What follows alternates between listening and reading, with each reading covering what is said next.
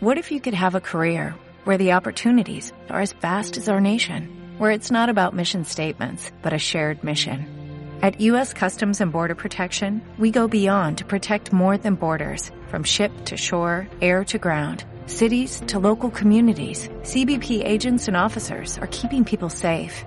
Join U.S. Customs and Border Protection and go beyond for something far greater than yourself.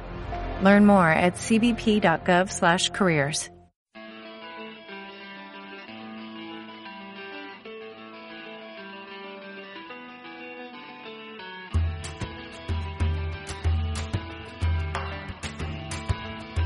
Piedra de toque con Iñaki Macazaga.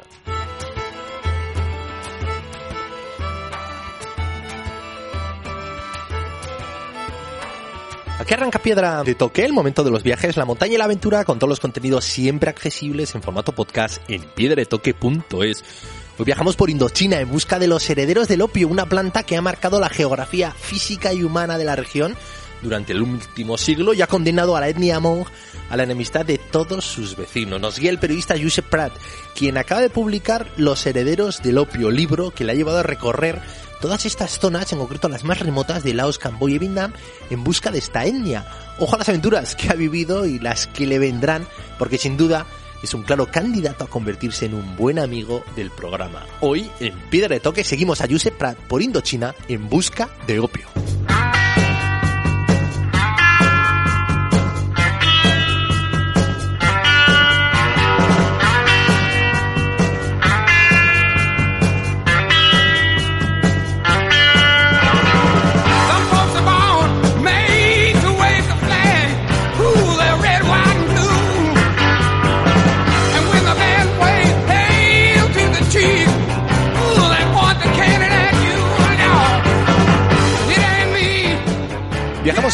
Vietnam para recorrer Indochina tras los pasos de los últimos herederos del opio.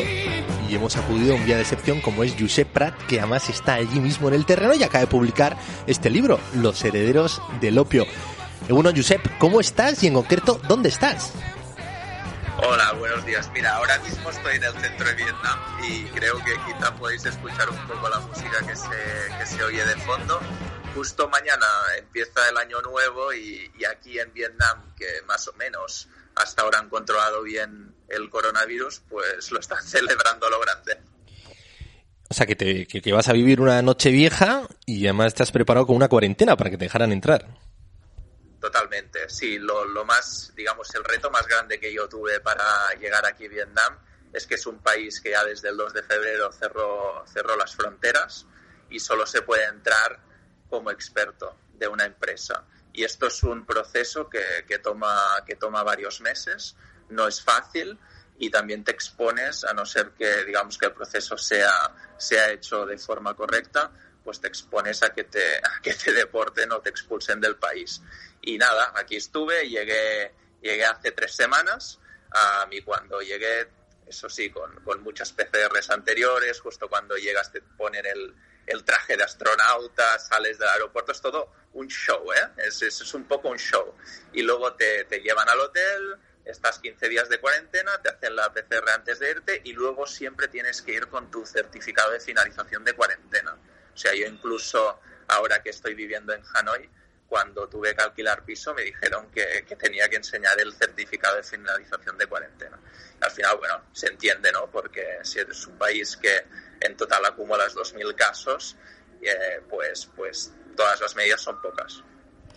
Pues sí, y bueno, a ti esto de zonas restringidas y, y riesgos de deportaciones casi casi que te has convertido en un experto como el expertise que piden entrar, ¿no?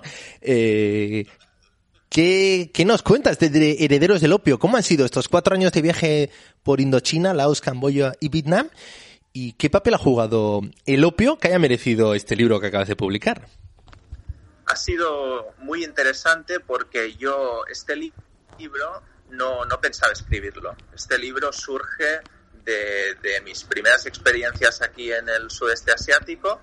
Yo llego a Laos y lo primero que me encuentro en el norte del país, que es, es una provincia que, que, se llama Luang Namta, um, es con miles y miles de fotos pero del año 2006 de diferentes fotoperiodistas que enseñan cómo todavía en Laos se pueden encontrar pues campos repletos de amapolas de opio.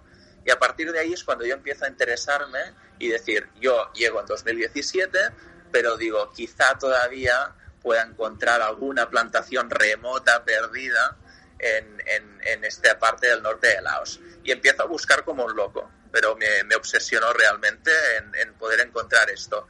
Y no hay forma. Y al final, y esto lo cuento en el libro, lo que me acabo encontrando, y es la, la única cosa que encuentro, es en un hotel, uh, encuentro una pequeña planta que tienen en, en, el patio trasero y me dejan probar un whisky que está hecho con, con bulbos de opio.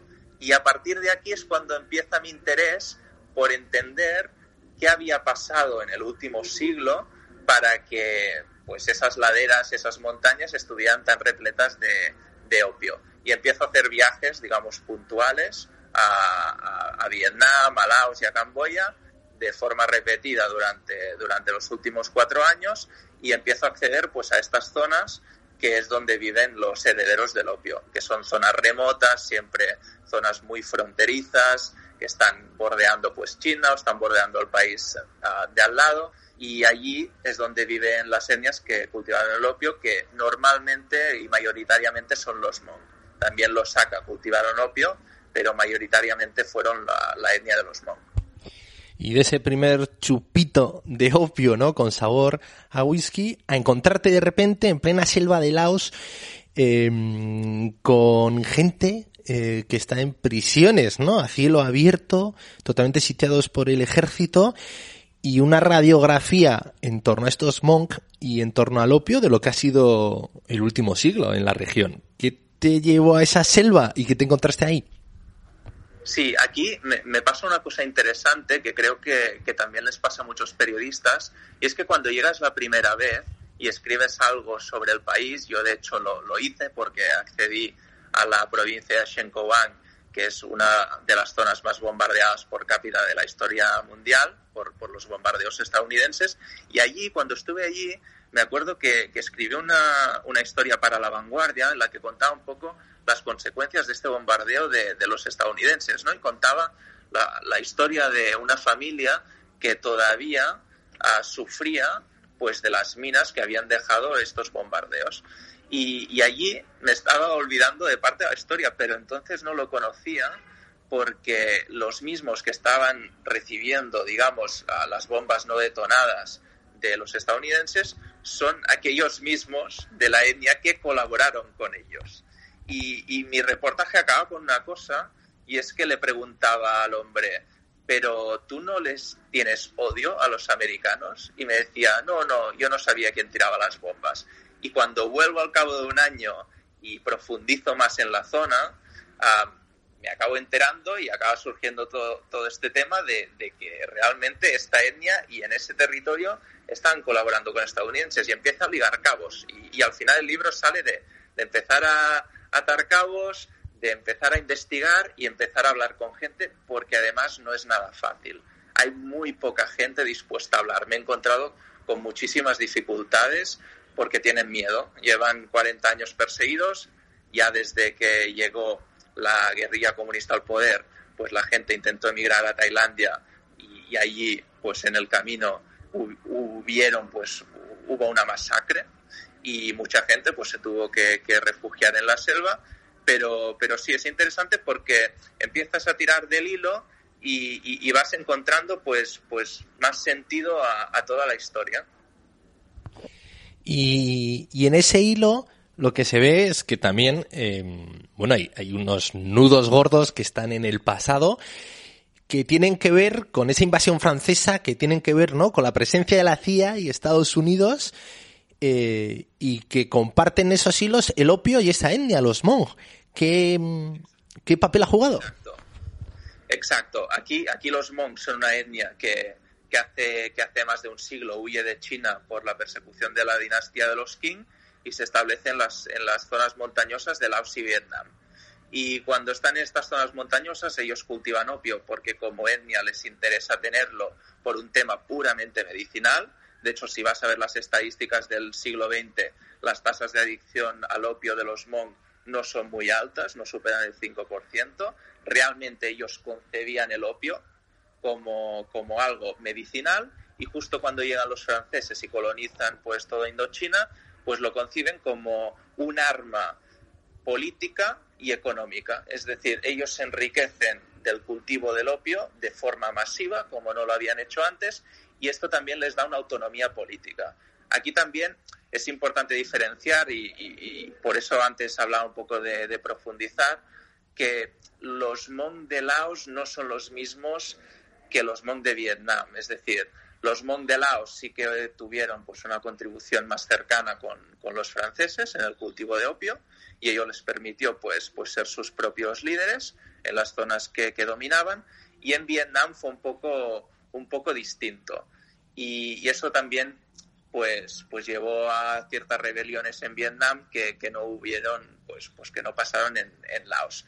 Y, y, lo que pasó con los Hmong es que simplemente empiezan a meterse en esta rueda de producir opio en grandes cantidades y justo cuando los franceses se van y los estadounidenses entienden que Laos pues es una zona una zona importante porque hay todo digamos hay la ruta de Ho Chi Minh por lo cual se, trasladan provisiones hacia las guerrillas del sur para hacer la guerra contra Estados Unidos pues Estados Unidos como no se quiere implicar um, en, en, en Laos porque es un país que se ha declarado neutral lo que hace es ok viene la CIA contacta con los guerrilleros, sobre todo un, tipo que se llama Bang Pao, que ya habían colaborado con los franceses, y estos eran Hmong, y crea una guerrilla, una guerrilla de Hmong para combatir a, los comunistas en Laos y para ayudarles a, a, bloquear toda esta ruta Ho Chi Minh.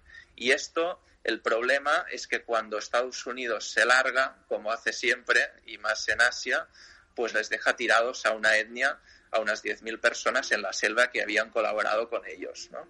Y, a partir de aquí es cuando hay gente que intenta emigrar a Tailandia o gente que se queda en la selva y, todavía hay gente pues que, que, sigue escondida allí por temor a represalias de, de, la guerrilla comunista ahora transformada en el, en el poder en Laos. ¿no?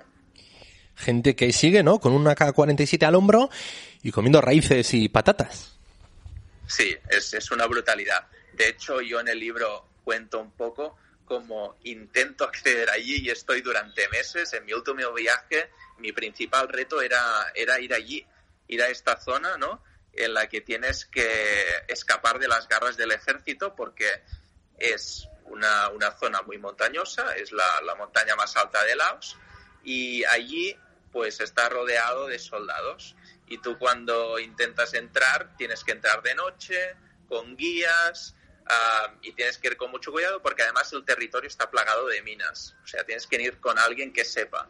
Y el problema es que justo cuando yo intento ir, que es en diciembre de 2019, la, la, la zona me dicen que todavía está más controlada que nunca y que por eso se están teniendo que mover cada día de sitio, no se pueden quedar quietos. Y son apenas 20 personas en ese grupo, están divididos en dos, son 20 personas y en ese momento pues no, no logro acceder. Me dicen que si quisiera ir allí, que primero tendría que encontrar a alguien que me acompañara porque ellos no quieren arriesgarse y además me tomaría 10 días de trekking. Y aquí hay un documental muy chulo de un periodista que se llama David Beriaín que accedió a la selva unos años antes y que cuenta como tres días de trekking allí con esa gente que, que camina, que, que, es una barbaridad porque se han pasado la vida allí, cómo, cómo te deja destrozado. Y ahí es donde acabo decidiendo que no puedo entrar en la selva, pero sí que luego tenemos una llamada, que además Plácido García Plans, que es periodista vanguardia, también está allí. Tenemos una llamada muy, muy divertida, digamos, entre comillas, a tres, entre Sabadell a Minnesota, que es donde está mi contacto en, en Estados Unidos, que contacta con la etnia en, en, la montaña, y el presidente del grupo guerrillero que todavía queda en Laos. Y es una conexión a tres, una llamada a tres horas totalmente distintas de, del planeta para entender un poco qué les está pasando en esa montaña. Fue, fue muy interesante, realmente. Y esos son los que están con el AK-47, los que han abandonado el AK-47, han abandonado también las patatas y las raíces, pero sin embargo se encuentran eh, todavía sitiados por el, ejército que no se fía de ellos. Sí, sí, no, no se fían de ellos porque realmente ellos tampoco se fían de- del ejército. Por lo tanto, aquí hay un conflicto y de hecho cuando yo voy a una zona que, que- donde hay gente que se rindió, que se entregó al ejército y dijo que, que- que ya, ya, ya estaba, que, que se acabó, pues esa gente me decía, es que nunca nos dieron la oportunidad, es que nunca supimos si nos rendíamos qué nos iba a pasar, porque además también hay precedentes de gente que se ha rendido y luego las consecuencias han sido que justo cuando se rendían pues les disparaban a la mujer y a los hijos, justo cuando se rendían les metían en prisiones o estos campos de concentración de los que no pueden salir y de los que no tienen nunca más una, una identidad. Claro, aquí se encuentran con una situación en la que no se fían de aquellos a, los que a los que se enfrentaron sus padres en su día. Estos herederos del opio son gente que en este caso nacen en la selva, su vida siempre ha sido con una AK-47 encima, con tiros cada dos por tres, comiendo eso que decía raíces, una vida muy miserable y, y tiene, y tiene sentido que, que, no, que no se fíen demasiado. Su situación es, es muy mala. Lo único que yo aquí lo que, lo que encuentro interesante y también un poco, un poco triste a la vez es que todavía ellos confían en que en algún momento Naciones Unidas va a mover algo, va a mover ficha y les va a garantizar un, un futuro digno que para ellos consiste en que, en que tengan la, la autodeterminación y ellos me decían no tanto en, en sentido de tener un, un Estado propio, sino que tengan la libertad de salir de allí y tener los mismos derechos, digamos, que, que los demás. Y eso es complicado también porque en un régimen autoritario, como en el caso de Laos, derechos fundamentales como los, concebir, como los que concebimos en, en, una democracia normal occidental, pues no existen. Y ellos están muy influenciados por los discursos que les llegan de la gente que emigró en su día a, Estados Unidos, ¿no? Y, claro, eso es como, como una situación muy complicada. Siguen teniendo esperanza, pero, pero a la vez lo que se está viendo es que cada vez el cerco del ejército está más cerca y ya quedan pues poquísimas decenas de personas que sobreviven en la selva. Josep, qué herencia tan envenenada, ¿no? Eh, lejos de, de, esas alianzas con los franceses, lejos de los años dorados del opio, lo único que les queda ahora son los enemigos. Totalmente, totalmente. Y esto, mmm, bueno, desafortunadamente es algo que ha pasado mucho en Asia y los monks son una víctima más de, de la política cambiante a nivel exterior de, Estados Unidos. Uh, claro, una vez estos estadounidenses se van, sí que es verdad que hay grupos de presión, esto siempre existe en Estados Unidos, que intentan apoyar la, la causa de los Hmong, pero más allá de ofrecerles refugio, una vez ellos por su propio pie pues pueden escapar a Tailandia, que es donde se produce la masacre durante el camino, pues luego sí que es verdad pues que ha habido muchísimo, muchísimos Hmong que, que ahora viven en Estados Unidos. De hecho, hay una, una peli que es Gran Torino, que, que aparecen los Monk y, y, por eso se hicieron muy conocidos porque aparecieron en, en Gran Torino. Y, y, claro la gente que, que, queda en Laos sí que es verdad que, que no ha tenido la oportunidad de, de, salir de allí. Cuando, cuando los estadounidenses se, se marchan de Laos apenas se llevan a, a los principales colaboradores y al, y al principal guerrillero que era Van Pao, que era el líder de, de los Hmong pero el resto pues les dejan totalmente tirados, totalmente tirados. Y más en un momento en que sabes que hay una guerrilla comunista que lleva muchos años intentando acceder al poder, que tiene uh, muchísimo odio acumulado y lo que se lo, lo, que lo que pasó se veía se veía venir, era bastante obvio. Josep, y otro de los lugares ¿no? a los que te ha llevado este libro, esta obsesión ¿no? de buscar esas plantaciones de opio y, caminar también junto a los Hmong, ha sido Vietnam y, otros Hmong que, que, han, que, que el camino, ¿no? este camino o esta herencia envenenada les ha llevado al cristianismo y esto les ha llevado todavía a enemistarse o a generar nuevos argumentos de enemistad con sus enemigos. Sí, totalmente. Aquí lo que pasa en el, en el norte de Vietnam es que pasaron los años y en 1990 empiezan a recibir, es que es, que es, es, es tremendo, porque empiezan a recibir una radiofrecuencia que, que bueno, se, se, graba desde Estados Unidos, uh, pero se reemite desde Manila y la señal en principio iba dirigida a la gente que todavía vivía en Laos y que todavía esperaba, digamos, el, el regreso, la ayuda de, de, los estadounidenses, pero esta señal se, se, emite también o se recibe en el norte de Vietnam y los Hmong que, que, lo escuchan, porque además este es un programa que se emite en lengua Hmong, pues ligando las tradiciones de los Hmong, un, un relato muy bien formulado, pues empiezan a escuchar esto y, y, creen, porque además son gente que, que, a partir de un cierto momento pues, pues dejan, dejan de, tener ingresos por opio y, vuelven a ser muy humildes, viven en zonas montañosas, muy perdidas, pues empiezan a creer que, eso que están escuchando por las radios que compraron en, su día, pues es una señal, es una señal, es, Dios, ¿no? Eso que antes pues habían ligado a los ancestros y a una concepción animista de la religión, pues es Dios. Y centenares de miles de personas en el norte de Vietnam empiezan a transformarse al, cristianismo.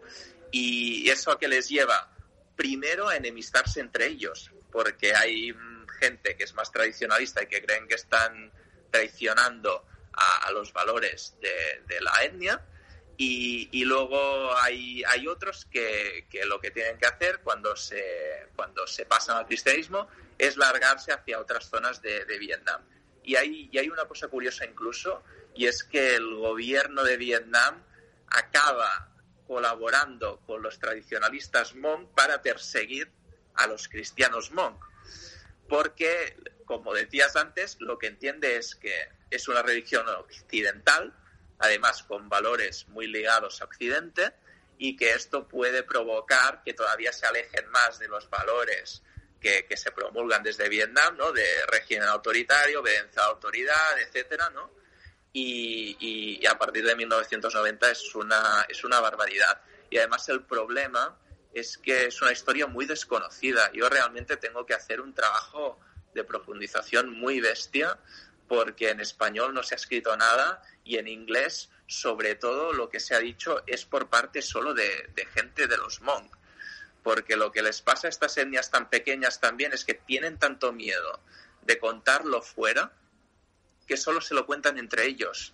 Y, es una crítica que a veces también les he hecho. ¿eh? Les decía, tenéis que abriros y contarme cosas, porque si lo vais circulando solo entre vuestros grupos, esto no va a cambiar nada. Y, y lo que cuento un poco en el libro son, son las historias de, estas familias que se transforman al cristianismo y las consecuencias que ha tenido en los últimos años que, que lo hayan hecho. Por ejemplo, hay, hay una hay una provincia que se llama Dien Bien, que es donde está Dien Bien Phu, que, que además eh, hace frontera con Laos, que allí en un cierto momento, en 2011, coge un grupo de, de más de 5.000 cristianos, se reúne allí, se plantan, hacen una acampada y dicen hasta que no me garantice esos derechos y que yo pueda, digamos, rezar, tener una iglesia y, bueno, pues, pues poder, poder estar en paz ¿no? con, con mi religión, no nos vamos a, a, ir de aquí. Y están tres días, es una de las crisis internas más, más importantes que ha tenido Vietnam en las últimas décadas. Esto no se cuenta porque la, el área queda restringida, pero, pero al cabo de tres días los desalojan y los desalojan a palos. Y a partir de aquí la zona queda totalmente, queda totalmente cerrada a, lo, a, diplomáticos, a periodistas, a todo el mundo, y yo logro acceder allí, pero logro acceder de forma muy arriesgada, que, que, bueno, también es verdad que es lo que me hace un poco de cosquillo en el estómago, pero, pero sí que es verdad que, que tengo que pasar solo un día allí y antes del amanecer tengo que irme, también porque, no tanto por mí, que, que, es la reflexión que al final tenemos que hacer los periodistas, pero más por la gente a la, a la que estamos exponiendo y las consecuencias que pueda tener que nosotros estemos ahí hablando con ellos o incluso el traductor que yo llevaba detrás. Josep, y, y, en esa marcha, eh, cuando va saliendo el sol, eh, te lleva a conducir en moto durante ocho horas con tu guía y traductor a, a la espalda agarrado y acabar en un hotel de prostitutas porque es uno de los lugares donde nadie te pide el pasaporte. Sí, sí, allí fue un momento de, máxima tensión. Eh, Era la primera vez que yo me encontraba en una situación donde, donde la policía secreta me había grabado y yo tenía constancia de ello. Y lo que hago en ese momento, porque además cuando salgo de mi hotel lo que me encuentro es un policía pidiendo registro y no sé si va por mí, pues lo que hago es coger al traductor que venía conmigo, subirnos a la moto y hacernos ocho horas del tirón pero sin parar, ¿eh? Y, y además ah, temiendo porque, porque no sabía en, en, qué momento esto se iba a poner en conocimiento de, de, las autoridades, ¿no? Y, iban a emitir cualquier orden de, de búsqueda o, lo que fuera. Y en ese mismo día lo que hago es pienso en, en, un sitio donde creo que no me van a encontrar, que es en un hotel de prostitutas que, que está en una ciudad que se llama Laokai y, y, yo llego allí, porque además hay un capítulo que lo cuento, ¿no? La prostitución en la calle. Llego allí, no me piden el pasaporte, me encierro en una habitación y en tres días no salgo de allí. Y me acuerdo hablar, hablar por, por, por WhatsApp con Plácido García Planas, porque tampoco quería contárselo a mi familia, hablar con Plácido García Planas, decirle, um, estoy en esta situación, um, que sepas que si pasa algo, uh, pues esto, esta es mi localización, um, estos son mis datos, etcétera, etcétera. Hablo con mi hermano, que es el más templado de, de la familia, le digo que, que, lo tenga en cuenta y además el problema es que no, no acaba siendo mi paranoia, sino que en los días siguientes, en esos días que yo estoy encerrado allí, citan a la familia comisaría y les amenazan con, con meterlos en prisión a todos, todos aquellos que estuvieron hablando conmigo en, en, en un bar. Y a partir de aquí, claro, yo Uh, sobre todo uh, en el plano personal, pues, pues sufriendo porque, porque no sabía si iban en serio o no.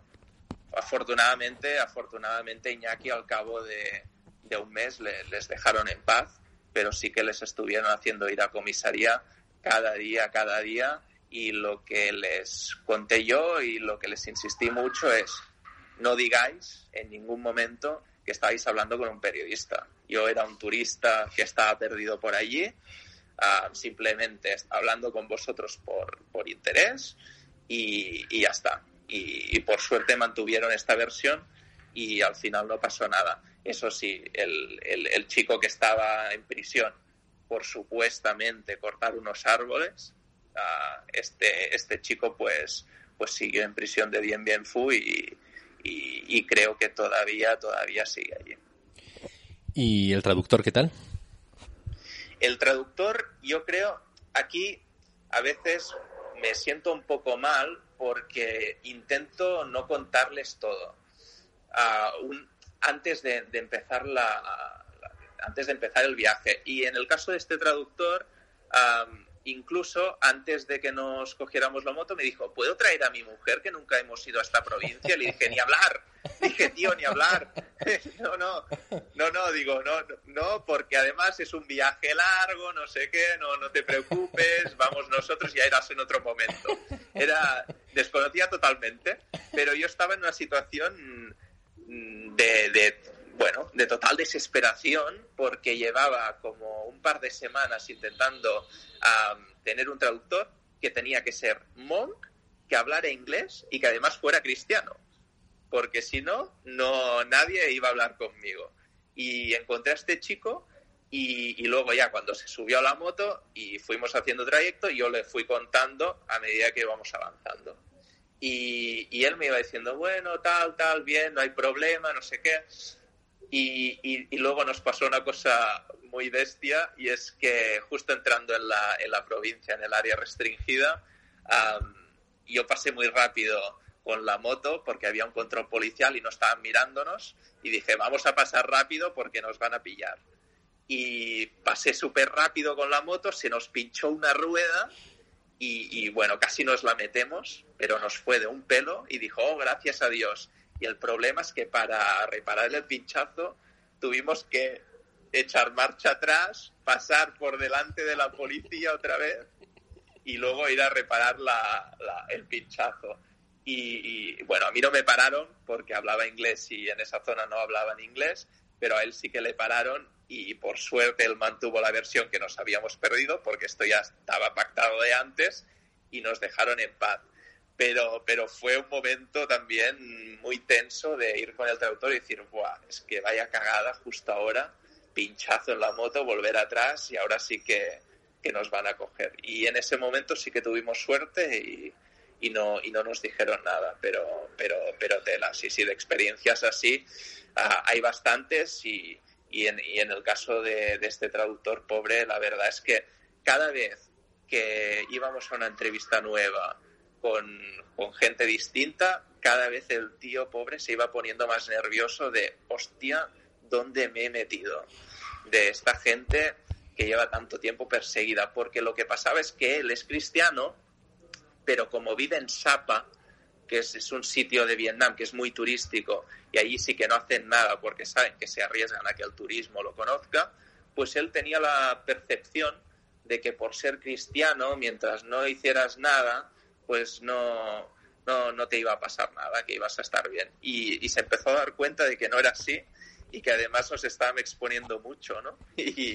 Y, claro, sí, sí, al final acabamos el viaje y, y realmente se lo tuve que agradecer y dije, sabes que no, no te lo podía contar, pero en todo momento sí que tienes que, tienes que estar atento, tienes que vigilar, porque, porque si lo cogen a él, si cogen a gente que es, que es local, que es vietnamita, pues sí que las consecuencias son, son otras. Josep, pobres traductores y pobres guías, porque eh, ya arrancas el libro, ¿no? Mu- Mucha de esta obsesión eh, va brotando en ti poco a poco por tu curiosidad, por tus preguntas, pero tus fuentes y tus medios siguen siendo las que te ofrecen el turismo y una región tan abierta al turismo, ¿no? Que es entrar pues a un lugar donde hay se ofrecen trekkings y preguntar, oye, yo lo que quiero ver es amapolas, ¿no? Más que mm, saltos de agua. O sea, que estos pobres traductores ya dirán, o sea, con el que, que- con la probabilidad que tenía yo de dar con un adolescente con ganas de borrachera, he dado justo con un tipo con ganas de responder preguntas que todavía muchos ni nos atrevemos a formular en voz alta. Total, to- totalmente. Yo creo que, que se quedan bastante en shock cuando, cuando ven llegar, porque además llega, llega un punto que, que como periodista y, reportero, cuando llevas días allí y no estás encontrando nada, ya vas a saco. En plan, ya vas a preguntar a ver, a ver qué sale, ¿sabes? Y, y vas a quien sea y lo intentas y, y, de- y la primera vez que pregunté por el opio intenté hacer así una estrategia en plan, hostia, poco a poco, no sé qué, al final lo acabas soltando diciendo, dime dónde puedo encontrar plantaciones, por favor, que, que lo quiero encontrar ya. Bueno, Pero, pero, sí, Eh, sí. Josep, que tú ha- has abierto un mapas para una octogenaria y le has dicho, señora, ¿dónde están las plantaciones de opio? Total, total. Bueno, al final esta señora, que era la propietaria de un hotel, lo que me acaba diciendo es, no, no, ven para acá, que lo tengo yo en el patio trasero y tengo aquí una planta que, que tal y tengo un whisky con opio, pero, pero bueno, yo creo que al final hay, hay un miedo, es eso que decías, que hay cosas que incluso ellos no, no se atreven a pronunciar o a decir en voz alta y, y viene un tío como yo y les empieza a insistir cuando realmente la mayoría de gente que hay es para hacer un simple trekking, a visitar las etnias, que les canten algo y, y ya está, y, y no buscan nada más. Y en mi caso sí que, intento, bueno, rasgar un poco. Y eso te lleva también, ¿no? A compartir viaje por el Mekong o por cualquiera de estos ríos, ¿no? Con otros turistas que lo que van pensando es dónde va a ser la siguiente Full Moon Party y tú estás pensando en, en eso, cómo avanzar con tus historias y qué habrá de realidad detrás de esos paisajes, ¿no? Esas etnias que hay ahí, eh, cuáles de sus heridas seguirá sangrando y cuál no. Sí, me, me, pone, me pone negro esto, porque claro, ah, tú como, como periodista o ya como persona que tiene un poco de curiosidad por conocer cosas nuevas, te encuentras en un país tan maravilloso como Laos, que prácticamente pues no hay turismo, y ahora menos, pero en ese momento no, no había prácticamente turismo, y te encuentras con una gente que te dice que viene a, a beber. Y dices, pero a ver, ¿cómo puedes venir a Laos a beber? Bebe en Alemania, bebe en Holanda pero si vienes aquí, intenta que, que, tu viaje no sea solo desplazar el cuerpo, que es lo que decía Gaziel también en un libro, que, que, un viaje al final es disfrutarlo, es vivirlo, es conocer cosas nuevas. Y, y, y hay mucha gente que, que viaja al sudeste asiático simplemente como un turismo de borrachera o como un turismo muy, muy digamos, uh, muy simple, que se queda muy en la superficie. Yo también lo entiendo, ¿eh? Cuando hacemos viajes tampoco vamos a buscar nosotros porque somos periodistas, ¿no? Pero tampoco vas a buscar que te cuenten que en, en Sapa, que es donde has hecho un trekking súper chulo, a la hija de tu guía, pues se la llevaron a China y no ha vuelto jamás, ¿no? Quizá eso no, no, no es lo que buscas, ¿no? Para, para estar tranquilo contigo mismo, pero, pero la realidad es que en general hay, hay un tipo de turismo y eso es lo que tenemos que intentar pues cambiar un poco lo, los periodistas cuando escribimos estos libros. Hay un tipo de turismo que, que es ajeno un poco a la realidad de, de, las zonas donde, donde va. Y yo lo que intento es poner un poco de luz, porque si los turistas que vamos allí y gastamos dinero conocemos la realidad tal y como es, quizá, quizá podamos cambiar algo. Si no, es muy difícil y, y lo más fácil es que perpetremos lo, lo que ya está pasando.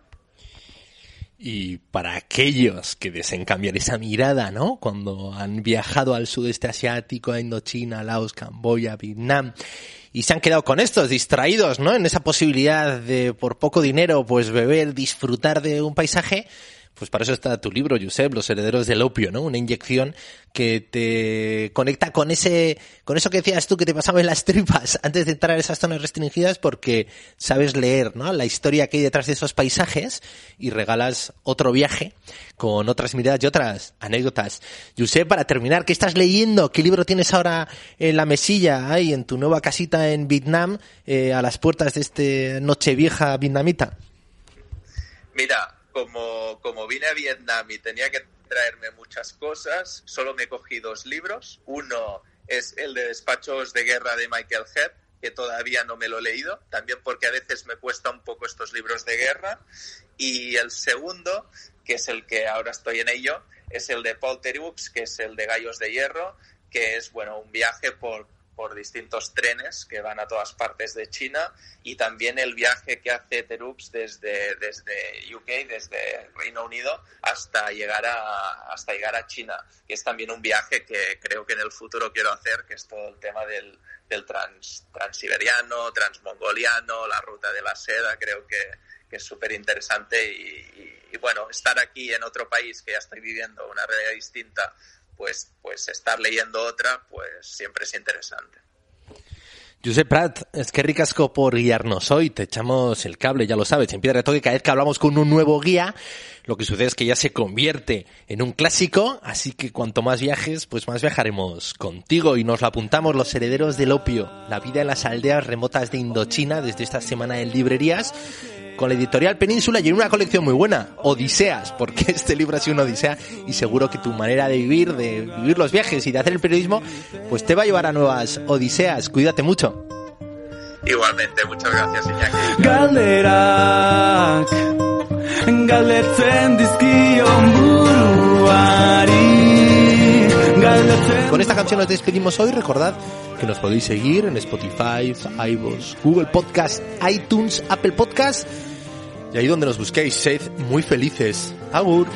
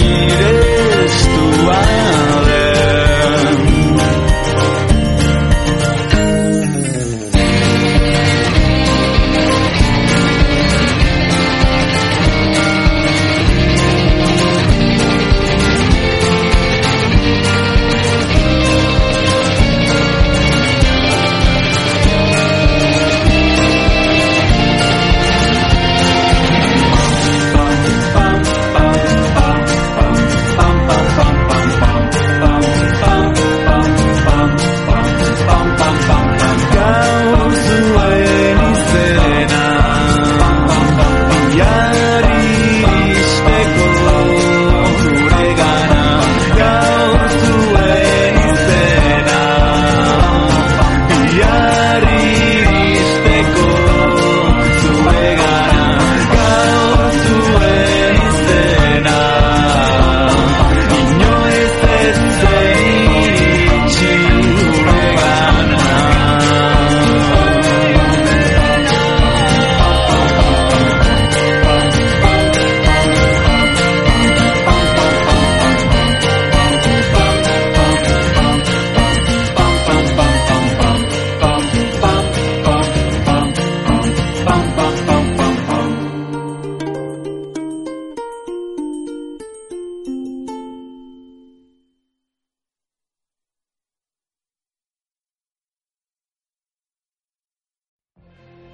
Could have a career where the opportunities are as vast as our nation, where it's not about mission statements, but a shared mission? At U.S. Customs and Border Protection, we go beyond to protect more than borders, from ship to shore, air to ground, cities to local communities. CBP agents and officers are keeping people safe. Join U.S. Customs and Border Protection and go beyond for something far greater than yourself. Learn more at cbp.gov/careers.